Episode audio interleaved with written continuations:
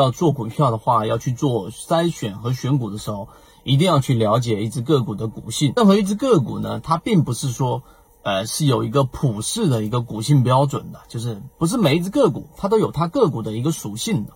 大部分的个股就是我们像人群一样，可能百分之八十或者百分之九十的人，他都是没有特别的性格的，因为社会让他们同质化。那么个股同样也是。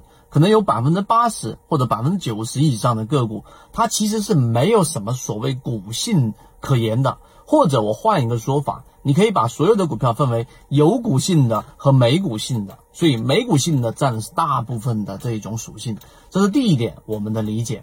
第二点，判断股性上有一些技巧。第二个，我们来说一说成交量，也就当一只个股如果它出现了上窜下跳。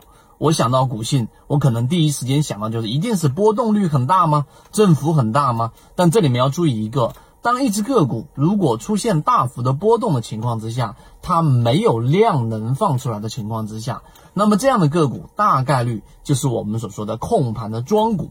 所以庄股一定要小心。如果你对于控盘的个股并不了解，或者说你并不。去明白它前面是怎么样进行吸筹的，然后呢，现在是处于控盘的初级阶段，也就是吸完筹了，拉升了。那么这个阶段你可以去做一定的布局，还是说它处于高位的盘整，然后这个盘整里面上窜下跳，一下涨停，一下跌停，一下天地板。那么这种情况之下，如果它的量能放不出来，那么其中一定有妖，那你一定要小心。那么这样的个股个股，如果你的能力不足的时候，千万别碰。所以第二点总结起来就是，当一只个股它的振幅很大、很活跃，看似很活跃，但是没有量能的情况之下，那么你不要轻易的参与。那背后的逻辑是什么呢？就是任何一只个股啊，它如果说是良性的上涨，它其中的这种交易有买有卖。必然有分歧，那有人卖出，有人买入，那么这种情况之下，它才是健康的。而如果只是单方面的这一个缩量，那极有可能是他自己本身冒着风险来进行对倒。那么一旦进去，你可能啊，给你反应的时间就会很少。这是第二点我们要去说的。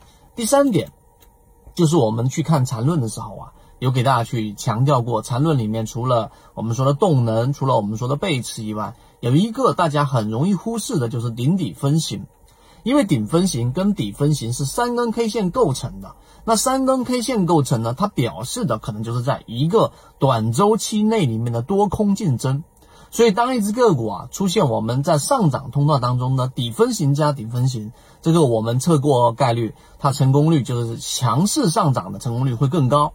那么这一种个股标的可以去留意，但是如果一只个股在高位连续性的出现了我们所说的顶分型，那你就不要再自己抱着幻想认为说啊，可能主力是在做什么形态来洗盘了。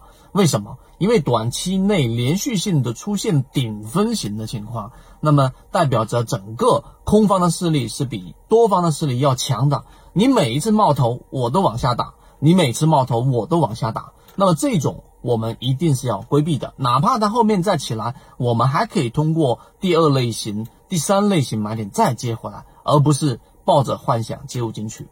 所以今天三分钟给大家去讲了一讲股性，希望对大家来说有所帮助。那更多关于股性的，我们会有完整版的视频，可以联系管理员融化财经公众号找到我。